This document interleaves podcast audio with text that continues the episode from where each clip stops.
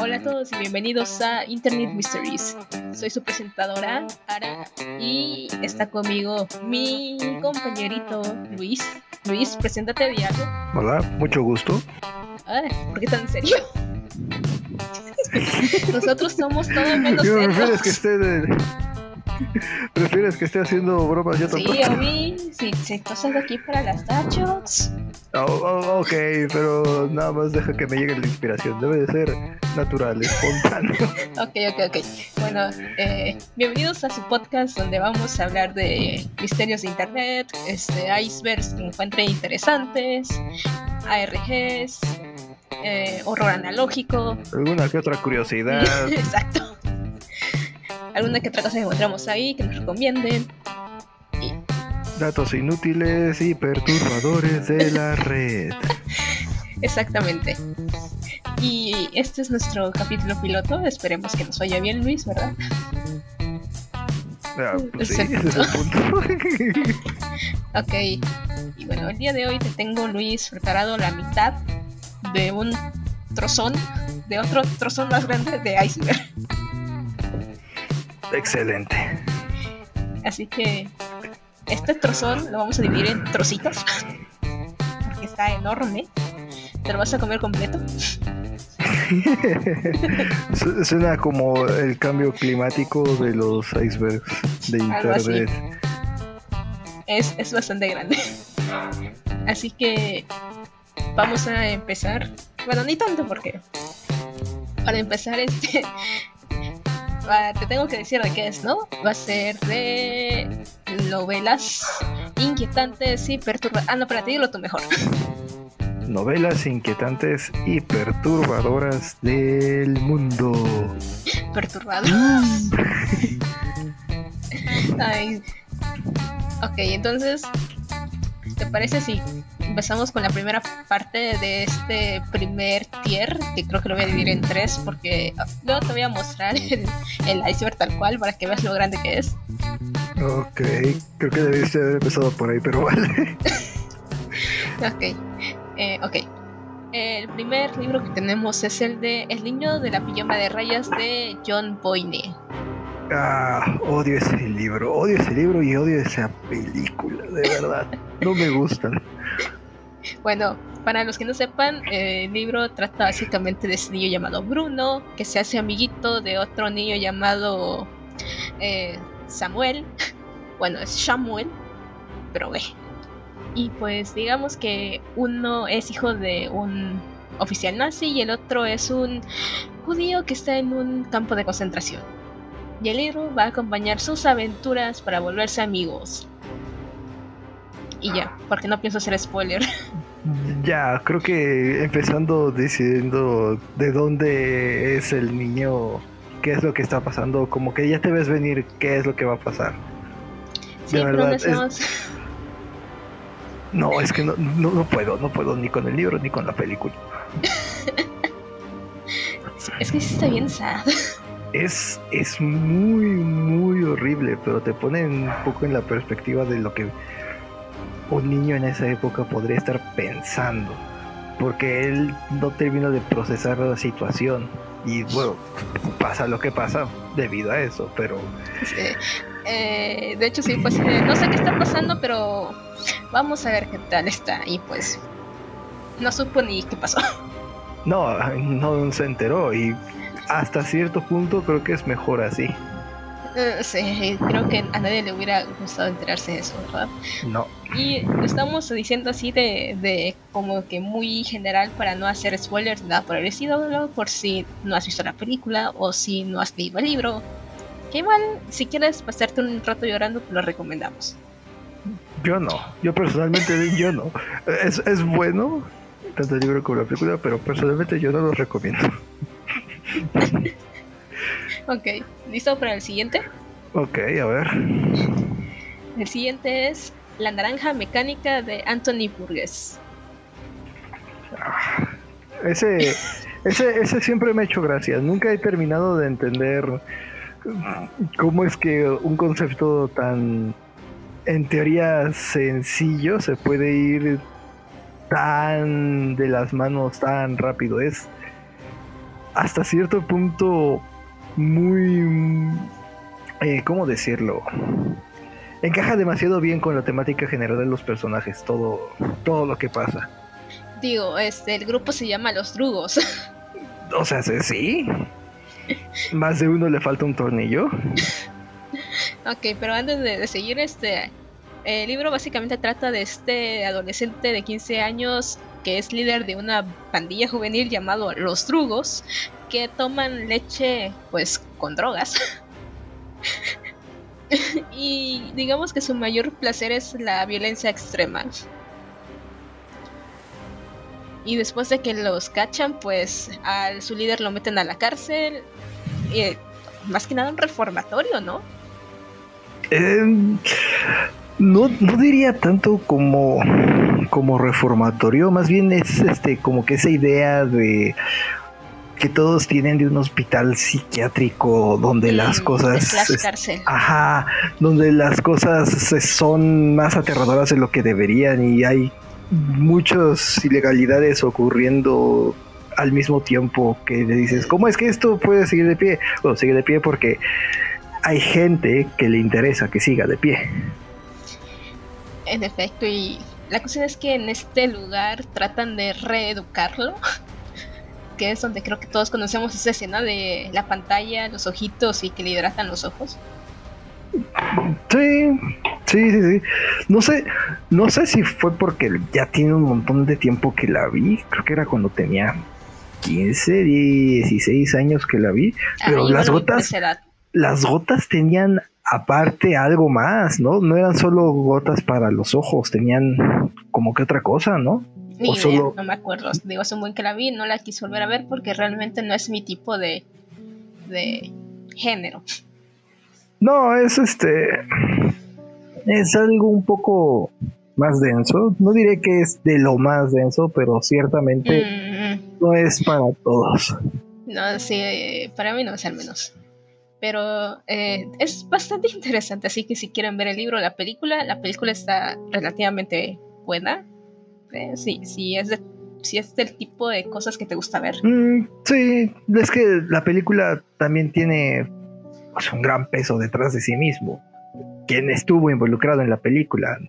Si, esa película salía mal es que no había manera de arreglarlo.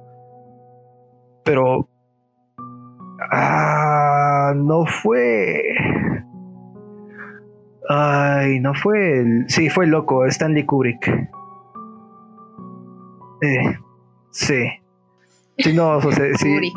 No me con Kubrick detrás la película no sale bien es que eso está destinado a no salir bien. La película es muy buena. Aún así el libro creo que está bastante mejorcito. Le di una leída igual más o menos cuando tenía 15 y 16 años, pero... Ah, ese yo no lo he leído, para que veas. No me llama la atención.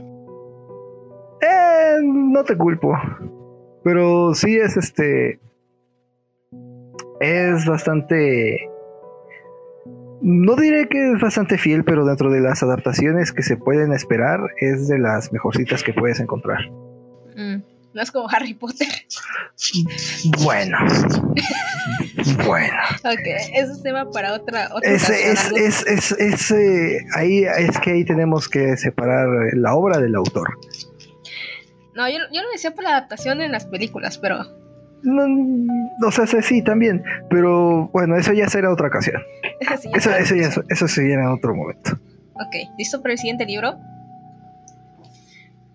Ok, se llama A Head Full of Ghosts de Paul Tremblay.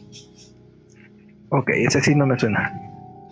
Es una de las mejores este, novelas de terror, por lo que leí en Goodreaders. De hecho, yo la quiero leer, a ver si luego la busco por ahí que va de la vida de los Barretts, que es una familia normal de los suburbios de Nueva Inglaterra, hasta que la hija menor, Marjorie, de 14 años, comienza a mostrar signos de esquizofrenia aguda.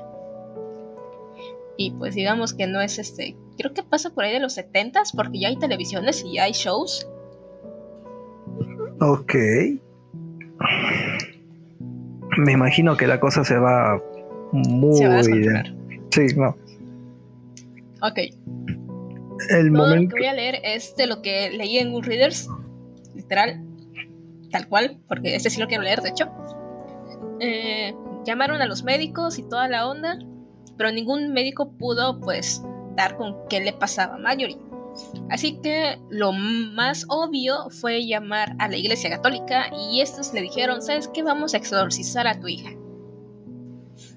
Y no solo eso, sino lo vamos a transmitir en un programa de televisión llamado Tipo Session. Ok. Ahí lo aterrador es lo mucho que se involucran todos en, en eso. Es como, eh, sí, vemos que tu hija está sufriendo. Vamos a hacer que todo el mundo lo vea. Que quede, que quede constancia en la historia. Exacto. Y no solo eso, sino que al final los eventos trágicos llegan a la familia Barrett, para sorpresa de nadie. Ajá. Y 15 años después, un escritor de gran éxito entrevista a la hermana menor de Marjorie Mary, que cuando todo eso pasó tenía 8 años. Y mediante va recordando todas las cosas que pasaron, se va como que mm, exponiendo algunas verdades que realmente que preferían estar Perfecto, desenterrar traumas del pasado. ¿Cómo no? Exacto, donde la ciencia y la religión es cuestionada al igual que la naturaleza misma de la maldad. Suena, suena bastante interesante. Personalmente yo creo que... Es horror sí, no, personalmente creo que tiene una buena premisa el momento en el que dicen, es una historia sobre una posesión. Ok, ya lo hemos visto antes. Y su familia lo televisa. Perfecto. Aquí el horror no va a venir de la posesión, va a venir de las circunstancias. Exacto. ¿Cuál es el siguiente? Ok, el siguiente no es per se una novela, sino es un ensayo se llama A Modest Proposal. Sorry por mi inglés, no para Modest Proposal, sí. O mejor en español como una modesta una modesta proposición de Jonathan Swift, que es un ensayo satírico que fue escrito en 1729 donde este señor Jonathan Swift propone que para eh, acabar con la pobreza de Irlanda, lo que deberían de hacer es que los hijos de los pobres deben ser vendidos a los ricos para que estos se los coman y así pues ellos tengan comida exótica y los pobres tengan acceso a los recursos que no se están comiendo los ricos. Sí. Muy bien, qué bien, sí, no, excelente, bravo. ¿Sabes qué sería lo de verdaderamente aterrador ahí? Que conociendo a lo imbéciles que son en las clases más altas, dirían, ay, no me gustó, vamos a tirarlo. de perfecto, tienes un filete perfectamente bien hecho del hijo del vecino en el lote de la basura. Muy bien. Hemos, hemos llegado a la epítome de la imbecilidad en ese momento. Es que eh, realmente no me sorprendería. No, a mí. A nadie, creo yo. Lo cual es triste. es muy triste. Eh, obviamente en su tiempo tuvo críticas que lo tachaban de un ensayo de mal gusto. Normal. I wonder why. Normal. Pero realmente es un ensayo que transmite sarcasmo, ironía y mucho humor negro. Ya me lo suponía pero aún así resulta perturbador.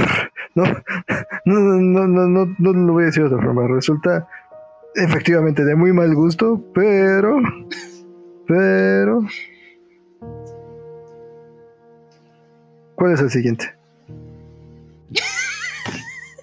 No, no, no, no, no, voy a, no voy a disfrazar. Me parece muy, muy mala idea eso. Digo, alguien ya lo hizo y no solo eso sino que en el ensayo también dice que tiene este sutiles este sugerencias para métodos de guisar asar hornear y hervir bueno vele lado amable cuando caiga el capitalismo y podamos hacer estofado de Elon Musk ya tendríamos una manera de sacar ¿Eh? recetas Dicen que sabe a cerdo, pero realmente a mí no me gusta el cerdo. Eh, Lo hacemos cochinita. Ah, sí, sí.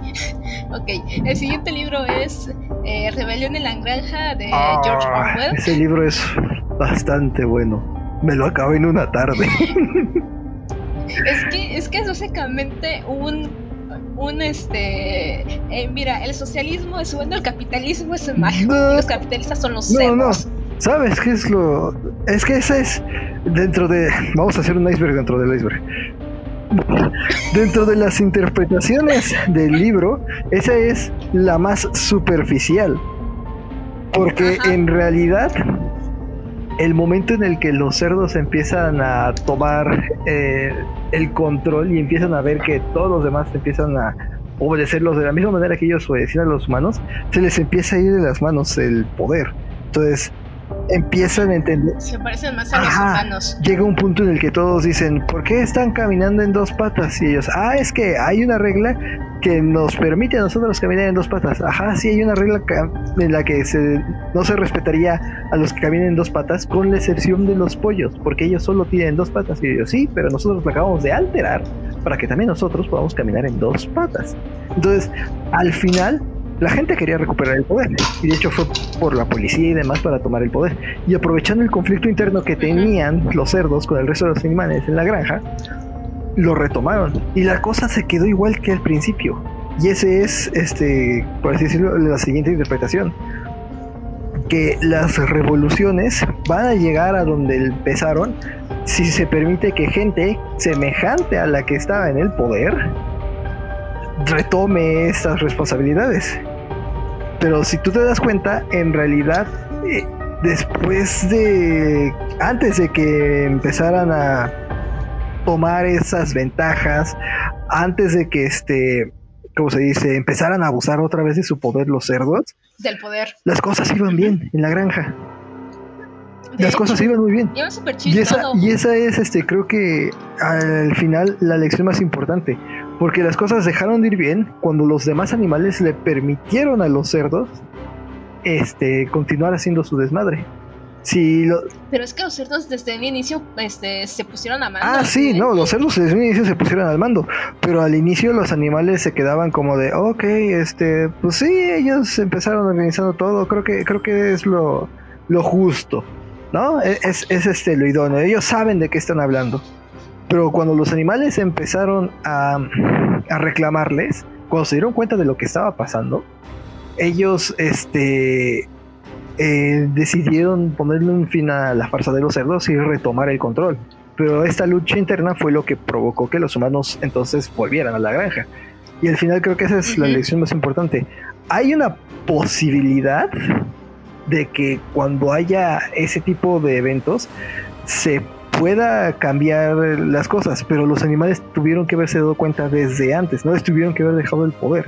Si ellos hubieran desde el inicio distribuido, se hubieran puesto todos de acuerdo para entonces ahora sí concretar la revolución y no solo dejar a los cerdos, creo que creo que hubiera tenido una, un final diferente y creo que esa es este, la, la lección mayor porque si tú lees el libro con esa mentalidad vas a terminar frustrado porque dices es que estos animales todos tontos se dejaron engañar otra vez y creo que sí Es que, es que no se dejaron engañar. O sea, Ajá. o sea, confiaron en ellos porque vieron que todo iba bien. Hasta que de Hasta que de repente no. Y fue hasta que de repente no Ajá, y fue Sí, a ¿no? uno que se le botó la canica. Sí, no, o sea, se- ese, ese es el asunto. Si los animales no hubieran caído en la farsa de, bueno, pues ya terminó, ya sacamos a los malos, ya todo puede ser eh, felicidad y alegría. No, no, no. Si ellos hubieran continuado, si ellos hubieran dado este, ese seguimiento a lo que se estaba haciendo, habrían podido cambiar las cosas. Y esa es, este, creo que es la lección. Porque sí, humanos, cerdos, siempre va a haber pero es al resto de los que estamos en la granja responsabilidad de que entonces demos seguimiento al trabajo. Y es una de las razones por las que muchos de esas luchas sociales terminan yéndose al carajo. Pero bueno, siguiente. Ya, ya hizo su, su ensayo, don Ya hice el iceberg del iceberg, perdón. Ok, el siguiente es As I Dying de William ¿El qué? Ah, creo que en español se le conoce como Mientras agonizo. Mientras agonizo. Ok, ¿de qué va? Eh, no está tan. No es tan deep como el de la de eh, Rebelión en la Granja, pero ok, va. Eh, supone que va de. Esta novela tiene, si me lo recuerdo, 58 narradores. Ok. Algo así. Son un buen.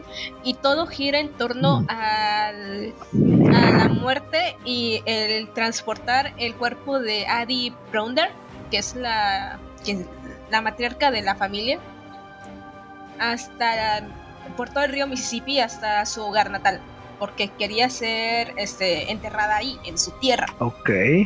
¿Qué tienen las señoras mayores con, con esa frase, la de quiero ser enterrada en mi tierra? I don't get it, pero bueno. No sé. Ah, y mira esto. Su hijo mayor se llama Cash. ¿Cash?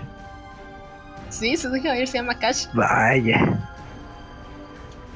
Y, es, y él fue el que construyó su ataúd en la, frente a la ventana de su mamá que estaba agonizando.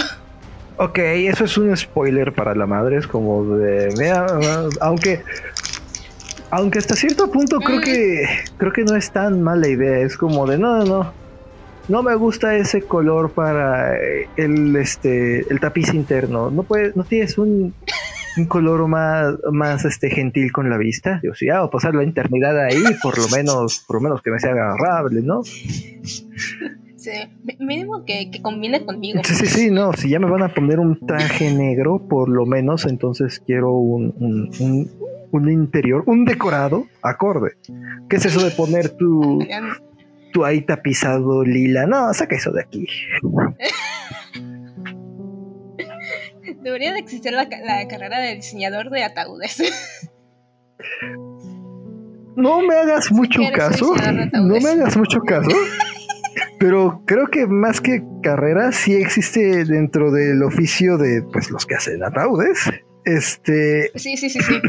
Como que así ciertas personas que le ponen más. más empeño a hacerlos. Creo que se los puedes mandar así, oh, así. Ok. Este. Básicamente vamos a tener el punto de vista de su hijo mayor, de su hijo menor, que es, por alguna extraña razón, piensa que la muerte de su madre fue a causa de un pez que pescó y cocinó esa misma ese mismo día. Ok. Eh, también vamos a tener la participación narrativa de los vecinos. Dos metiches. Bruden, Vernon y sus dos hijas, que siempre están atendiendo a Adi, la, agonizante. Ajá. Eh, vamos a tener también la participación de su hija, la de Aidin, se llama Dewey Dell, cuyas recientes relaciones carnales con un granjero local eh, llamado Lafe, que también va a participar, la ha dejado embarazada y está más abrumada por la ansiedad del embarazo que por la muerte de su ah, Los contrastes en la vida. Uno preocupado porque va a traer una vida y otro porque la va a perder. Muy bien, muy bien, muy bien, sí. Así que imagínate toda esta trama con todos estos personajes que cada uno tiene su propia perspectiva, su propio issue. Todo girando alrededor de la muerte y la y el traslado del cuerpo de Aiden hasta su tierra natal. O sea, es un caos narrativo, pero es comedia negra sin llegar al humor negro. Mm, suena interesante. Como dato curioso, William Faulkner, el autor, asegura que escribió 59 capítulos de esta obra en 6 semanas. Bestia, yo pensaba que Sí, no, él lo describe como un tour de force. Ok, muy bien, amigo. Ya, deja la pluma. Estás a punto de quemar el escritorio. As I lay dying. As I lay dying. As I lay, dying. Sí, no sé cómo es que pasaste tu examen de inglés, ya te lo digo yo. No, yo tampoco sé, no sé cómo trabajar en una empresa gringa. Va, siguiente. ok, el siguiente libro es Books of Blood volumen 1, 2, 3 de Civil Parker. Books of Blood. Sí, libros de sangre, volumen 1 al 3. Ok. Ok, según esto dice, todo el mundo es un libro de sangre, donde quiera que estemos abiertos somos rojos. No, no, I no mean, entendí. ¿Qué? Algo críptica la Un frase. poco, sí. Es que sí dice, donde quiera que estemos abiertos somos rojos. Y creo que se refiere a las heridas. No, creo que eso es, eso es muy este muy Es superficial. muy Ajá. superficial. Sí, pero es... Así inicia los libros, de hecho. Ok. Es básicamente una colección de pequeñas historias de terror que se va haciendo cada vez más y más deep. Ok, interesante. Según el autor dice que, y cito, miro estas piezas y no creo que el hombre que las escribió sea vivo, sorry, esté vivo en mí. Creo que todos somos nuestros propios cementerios. Estamos en cuclillas entre las tumbas de las personas que hemos sido y las que seremos. Vaya. Ese sujeto sí que sabía de lo que estaba hablando cuando estaba así de concentrado. Es como de mm, muy, muy, muy buena frase, muy buena frase. Anótala, Mario Hugo. Sí, tengo que poner el, el- el soundtrack de, de Juan Carlos. Sí, el, el guiño a Juan Carlos. No te lo Ay. Uh, pero entonces los dices volumen 1 al 3, ¿no? Ajá, volumen 1 al 3. Dice que es simplemente horror visceral, sanguinario y Mm. sin Ya, ya, ya. tapujo alguno. Como que más gory que otra cosa. Ujú. No tiene sentido. Listo. Así, así como pregunta curiosa, quizás posible spoiler, ¿están más adelante el resto de los volúmenes? Eh, según lo que investigué, como que todos están, o al menos el que yo vi en Gold Readers, está como que en un solo libro grandote. No, me refería en el dentro del iceberg. Ah, no, está en uno solo. Los seis. Literal, es uno solo. No, no, no. O sea, el, tal cual, los tres Ajá. están en solo uno.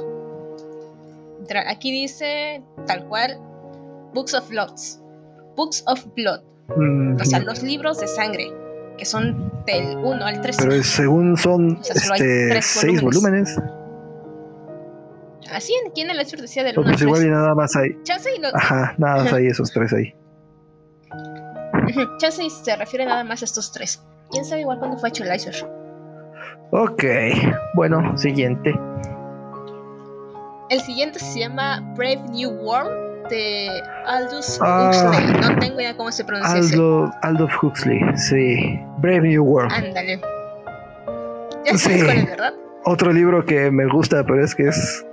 ah, A ver, a ver, tú, tú danos de la, sin- la sinopsis. no, no, no, no. No, no, porque ese ni siquiera lo terminé. Lo tengo pendiente. No, Ah, ¿no? no lo terminé. Bueno, vamos a leer lo que dice Goodreaders porque realmente yo no lo he leído. Pero ya que dijiste tú que ya me picó la curiosidad. Dice, la novela comienza en el centro de incubación de incubaciones y acondicionamientos del centro de Londres, donde el director del criadero y uno de los asistentes, Henry Forrest, están dando un recorrido a un grupo de niños. Los niños aprenden sobre el proceso Bokanovsky Ujú, What? Sí, y Potsnap, que permite que el criadero produzca miles de embriones humanos casi idénticos. sí.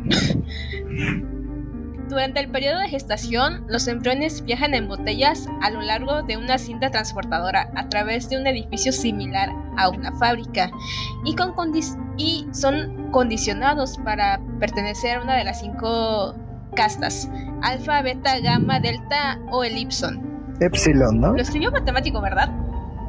Epsilon, ándale. Lo escribió matemático. No. Al menos creo que no era. Eh. Eh, bueno, digo, yo usaba esas cosas en álgebra. O era en física y ni me acuerdo. Se ocupan en cualquier, en casi este Mm, cualquier área de esas, pero sí. ¿Sabes en dónde también se ocupa? Mm, ¿Grecolatinas? No, No sé dónde. En el omega. Ah, ¿ves? qué bien. Alfa, beta y creo que es. No, en ese es alfa, beta y omega. Ajá, bueno. Detallitos. Si alguien en el público sabe que es un Omegaverse, quiero decirte que Diosito está muy decepcionado de ti. Los embriones alfas están destinados a convertirse en líderes y pensadores del Estado mundial. Cada una de las casas sucesivas está condicionada a ser un poco menos impresionante física e intelectualmente. Los Epsilon, atrofiados y estupefactos por la falta de oxígeno y los tratamientos químicos, están destinados a realizar trabajos domésticos. Lenian, espérame, Lenian Crowell empleada de la fábrica les describe a los niños como vacunan embriones destinados a. ¿Cómo de qué? Espérame. Los describe a los le describe a los niños como vacuna embriones destinados a climas tropicales. sí, Creo que ya más o menos sabemos de sí, qué va. no, el, así como, como pequeño spoiler, este, en esa sociedad, eh, se, ¿cómo se dice? No es que esté mal visto ser promiscuo.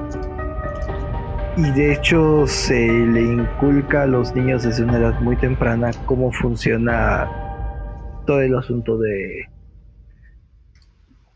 La Eh, sí, pero, pero no se les permite reproducirse de forma natural, sino que simplemente es el acto. Porque es un mundo de eugénesis, entonces toda la población humana está controlada. Y es uno de esos libros que si no vas o con mucha paciencia o con- si tienes un par de prejuicios se te puede hacer muy denso muy rápido. Entonces, yo personalmente no se lo recomiendo a nadie por debajo de 15 años. Fue, Mm, fue la edad en la que lo empecé a leer y este me pareció un poco muy tosco a ratos. Es este, Me encanta que Luis leía a los 15 años este re, rollo en la granja, Brand New World, y yo me estaba leyendo la saga de Hush Hush. 1984 también me lo empecé a leer a esa edad. Este Fahrenheit 451 también.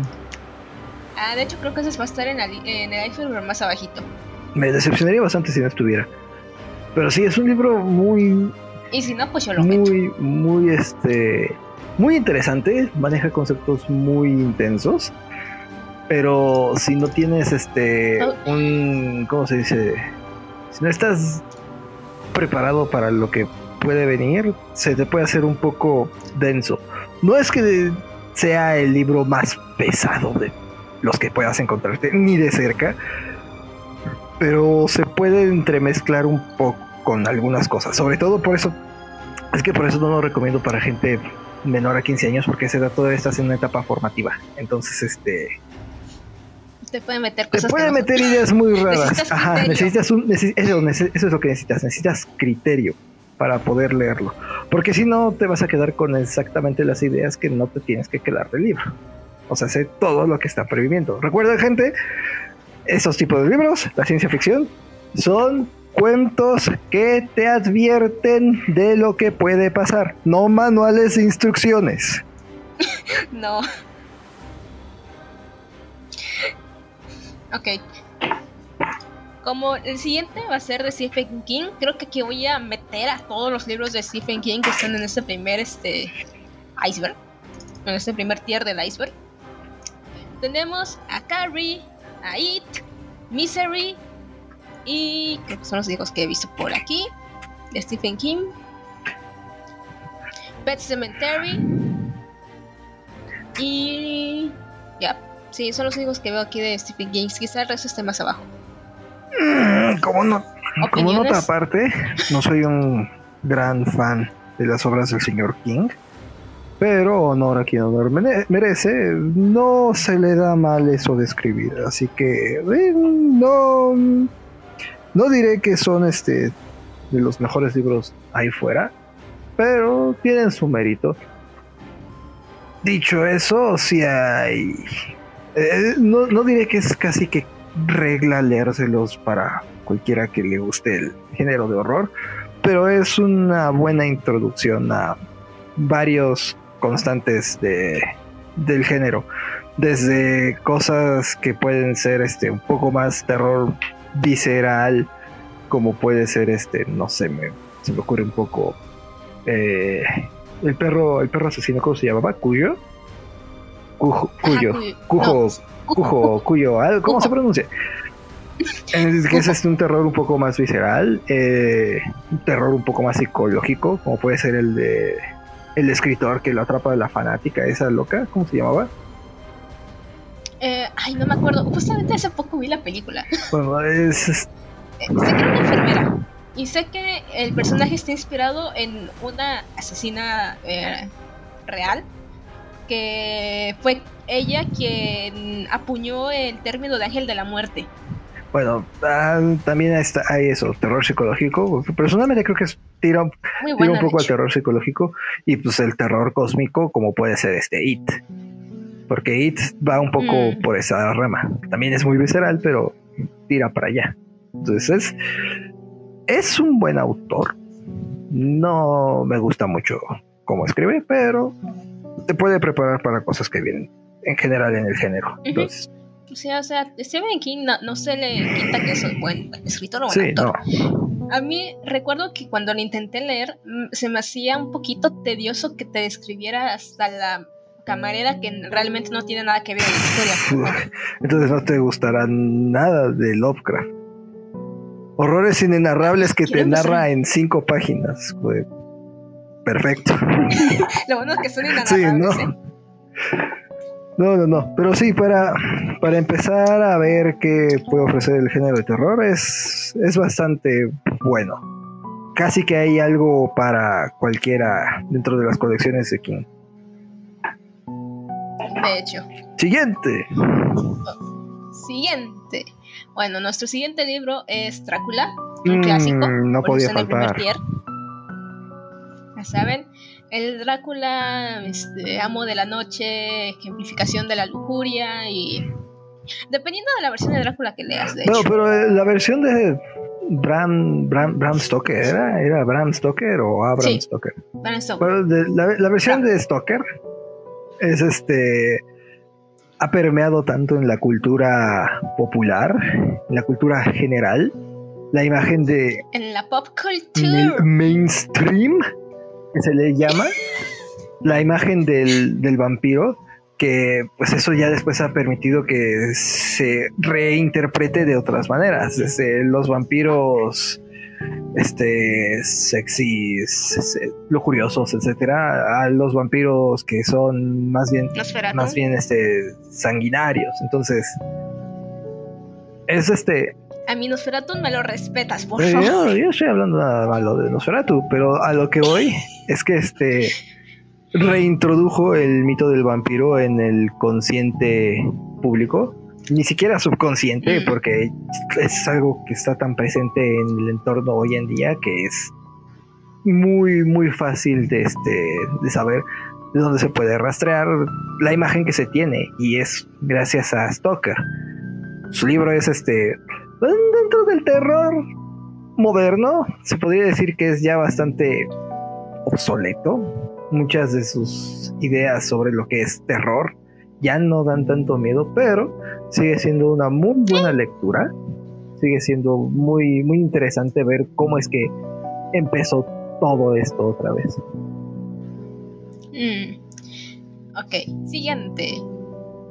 Otro clásico de clásicos, Dantes Inferno o La Divina Comedia. Spoiler, no te vas a reír. No tiene razón. La Divina Comedia no da risa, ¿cómo así? Así de pequeño momento de, historia conmigo. En secundaria tenía un compañero que justamente decidió leer La Divina Comedia porque pensaba que era una Ay, no es cierto. sí. Denle un premio a ese hombre. Ahorita es doctor, pero jamás se me va a olvidar eso. No, no, no. Vaya despiste. es que. Recuerdo que cuando pasó a hablar de, su libro, porque teníamos que hablar del libro que estábamos leyendo, yo en ese entonces me leí este Caballo de Troya, que por cierto, libro pésimo, pero X. Y pasó adelante llevó su mamotreto de que había impreso, porque ni siquiera se compró el libro. Y literalmente dijo, yo pensaba que la Divina Comedia era una comedia. no, no, no, no, no. La palabra ha cambiado de... Ni siquiera tan drásticamente su significado, pero sí ha cambiado. Este, la, interpretación de la palabra en los años. Bueno, creo que no es necesario explicar de qué va la Divina Comedia y si pues no sabes de qué va, es básicamente el viaje de Dante Alighieri no Dante Alighieri, ¿no? Dante, no Dante Alighieri el autor, sino otro Dante que curiosamente se parece a Dante el autor, que se encuentra con y que se pida igual. que se encuentra con uno de los este maestros, poetas. favoritos del autor, pero recuerden, no es el autor. Esto no es un self No es un fanfic, no, que va. cuando el fanfic se vuelve tan popular que somehow se vuelve canon. Sí, no, o sea, es. Vaya que. La Divina Comedia es un. Sí, no, es, en toda regla. Y es este la inspiración de las imágenes que se tienen hoy en día de la otra vida en, en este, la cultura judeocristiana, bueno, sobre todo cristiana. Así es. Cristiana y católica, pero es este. Eh, lo aterrador, lo aterrador es como esa idea es que llegó tan lejos. De hecho, ¿cómo es que llegó tan, tan, tan lejos? Eh, bueno, es básicamente. Y antes de que se empiecen a emocionar, no, no simplemente Dante en el infierno, pasa por el infierno, que es la primera parte, el purgatorio, y después va al cielo. Donde se encuentra con su querida, ¿cómo se llamaba? Creo que sí. Honestamente nunca me acuerdo del nombre de, de la tipa. ¿Se llama Rebeca o Elizabeth? Yo solo me acuerdo cómo, aprovechando que ella estaba en el infierno, le pasó la mano a varios, a varias figuras políticas y religiosas de la época, soltándoles un zape, dando su opinión, porque por supuesto esto no es un fanfic, así que alterar la historia para que eh, encaje en tus puntos de vista, no, no, que va, no, eso no pasa aquí, esto es, esto es literatura pura y dura. Pero ciertamente es de las partes que más este, se esfuerza en describir el sujeto. Eso sí. Nada, el cardenal boca abajo, enterrado hasta la cintura en un lago de peces fecales, viendo el rostro de su predecesor, mientras diablos le quemaban las patas, hijo de chico. Esto lo hiciste con saña. y, y, y eso, si le podías entender a lo que estaba escribiendo Dante. hay versiones, hay versiones que ya, más ajá, como que te, mm, reinterpretan las palabras para un lenguaje más moderno. Entonces no, se, sí, porque no, no se hace tan tan pesado. No sé, porque el que yo leí está horrible. Se entenderá como leer la Iliada 2.0. Ah, ese sí está pesado, para que veas. Está largo y tiene muchos términos que estoy seguro que debe de haber por ahí una versión más. Este, una, una revisión, pero no, no me he puesto a buscar, honestamente. Ah, la verdad es que yo tampoco. Yo, he visto videos en YouTube y que nada más quedé como anécdota que me leí la. Siguiente. ok. Creo que el siguiente se me hace raro que esté en el primer tier pero bueno, es la de Lolita. No tengo ni idea. No, ni idea. ¿No sabes qué es Lolita? No. Ok. Pensé que sí. Ok, Lolita, la novela fue escrita por Vladimir Novakov. Ah, no. Doesn't ring a bell. ¿Neta?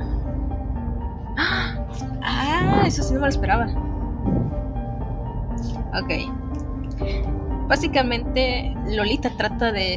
Bueno, Lolita es como que la eh, el objeto de obsesión por cierto, Lolita tiene 12, 13 años de un vato de 40. Ah, empezamos bien. Eh, sí. Que se obsesiona en todo sentido con ella. Y llega al punto de casarse con la mamá de Lolita solo para estar con Lolita. Muy bien.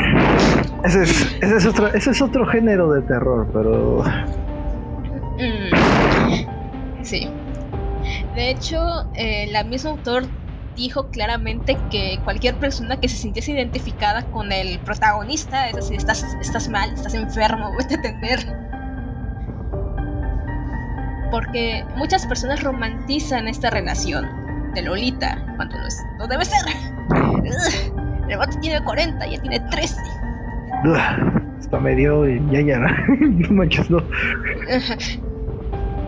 No voy a decir la palabra con P para porque no tengo idea de cómo estén las normas. Mejor no jugarle. Ajá. Pero si es básicamente la historia de este DP. y al igual que con, con el de A Brain New World, aquí sí igual no te considero que sea apto leerlo, y menos si eres una chica. A menos que no, que no tengas una mínima edad de 16, 17 años. Y eso sí como que de muy rozando. Si fuera por mí, hasta que tengas 20, léelo. Sí, no, yo no tengo el estómago para leer ese tipo de cosas. No. Eh, yo tengo curiosidad, pero realmente igual no me animaría. Hagamos ah, algo. voy a agregar? Bueno, luego Hagamos algo, léelo tú y ya después me cuentas qué tal. Vas.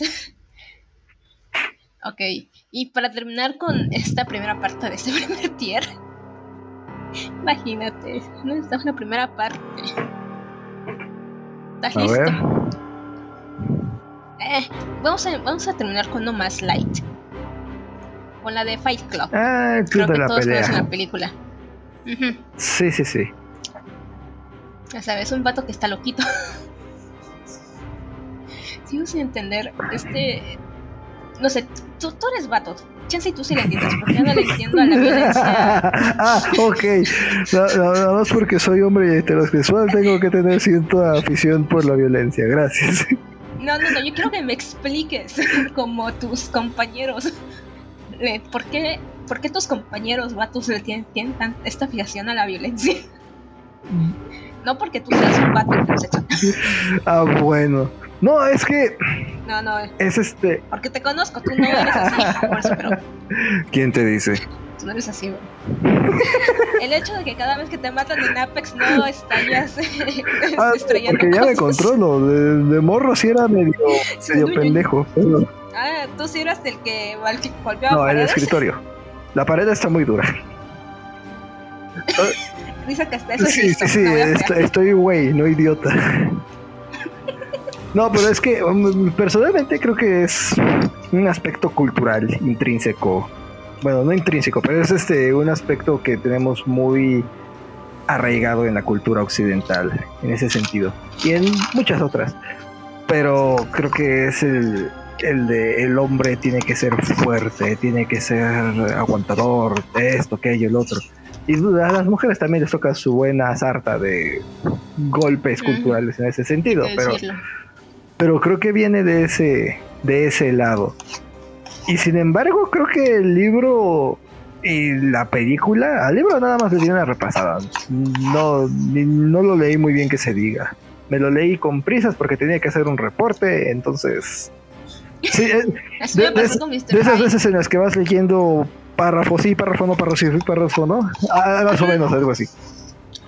Así me leí por el Principito. Spoiler Principito. Yo odio el Principito. Yo no lo odio. Yo no odio el Principito, pero tampoco se lo recomiendo a gente menor de 15 años. Dicho eso, creo que este el libro y la película hicieron un, un trabajo decente, más el libro que la película, en retratar este un poco lo que considero que es el tema principal, que es este el colapso de una mente ante la presión que se le puede ejercer en un entorno no directamente hostil, pero sí este que de- de- desde el inicio está en su contra. Entonces, sobre todo la revelación del final, este, de todo lo que pasó, es cuando te empiezas a dar cuenta de, ah, amigo, pues igual necesitas ayuda, pero siendo honesto, siendo honesto, sé por qué te pasó todo eso. Entonces, es este, es un buen libro, es una película interesante. Yo recomendaría leer primero el libro y ya si después te gusta, te, llama la atención leer la película. O si ya leíste la película, pues dale una oportunidad al libro. Que si ya leíste la película, Luis, Cállate, tengo dislexia. si ya viste la película, y este te, recomiendo que le des una oportunidad al libro.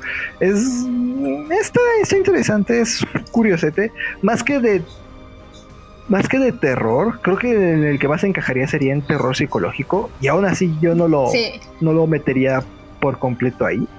Este, más que es como Caroline que está aquí en el Ajá, es, es que más que de terror es como que un libro ah, que quedó ahí a falta de mejor categoría, pero no, no lo terminaría de clasificar como de terror, ni siquiera como, como de suspenso quizás.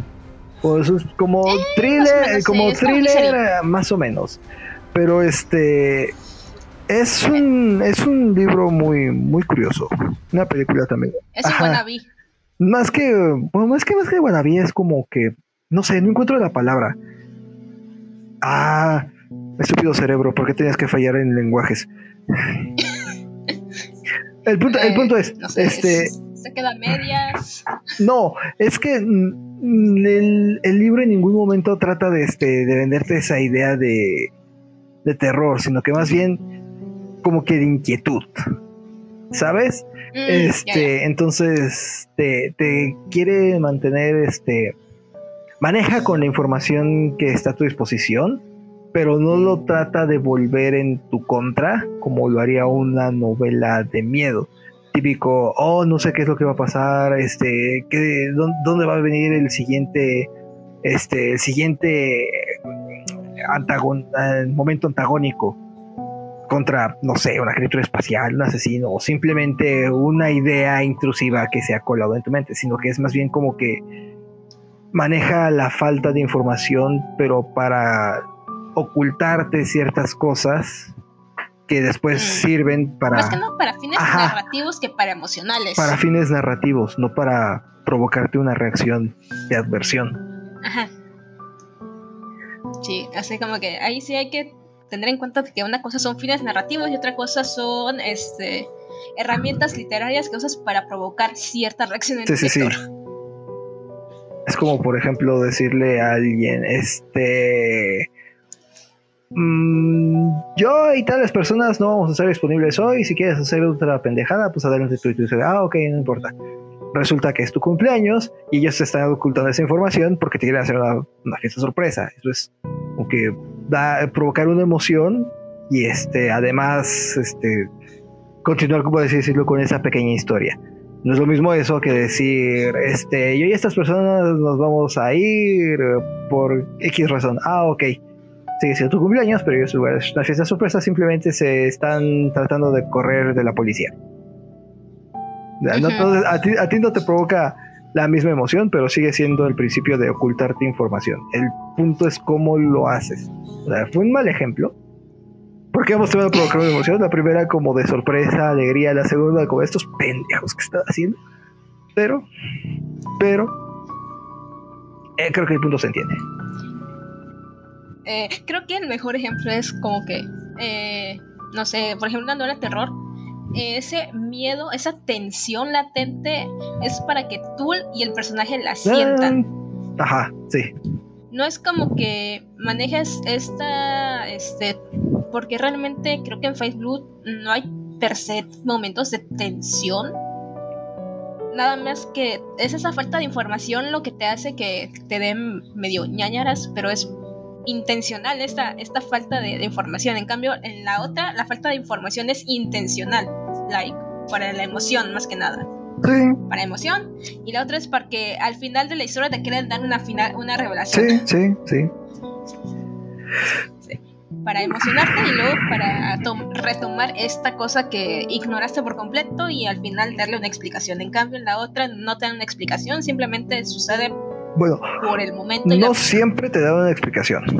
Porque hay, hay, hay Ah, no ocasiones donde te la pueden dar, pero de nuevo, sirve para dar más bien una conclusión a, ese, a esa emoción que te sentías. En efecto, mi querido. Tenía Watson, pero. pero no, mi querido Luis. Y pues, ya, ¿no? Sería, sería Sí, ya, todo. Porque ya. Ya nos llevamos casi una hora aquí, y nada más es la primera Oh, parte de la, Dios. de la primera parte de la es que decías que nada más iban a ser dos. Te mentí. Oh, no. Oh, no. Eh, bueno, Pues a ver cuántas más salen, porque Sí. entonces. no va a salir un No, sí, no. Eso sí, no van a salir a diario porque no tiene chiste. Nah. Porque si ya te picaste con este iceberg, vas a esperar. Hay que, hay que sacar esas views, hay que sacar esos, esas Oye, visitas. Marketing. Sucio y duro marketing. ¿Para qué negarlo? Y bueno, querido público, este, nos despedimos hasta el próximo capítulo, que no tengo idea de cuándo vaya a pasar, pero va a pasar. Luis, despídete. Ah, ¿eh? perdón, estaba pelando un cable. Mm, sí, eh, nos vemos. bueno, luego te cuento, pero sí, estaba tra- trabajando con cables. Ok, está bien, te. Nos vemos en la siguiente. Bueno, público, ahí nos vemos y recuerden, hasta el próximo misterio.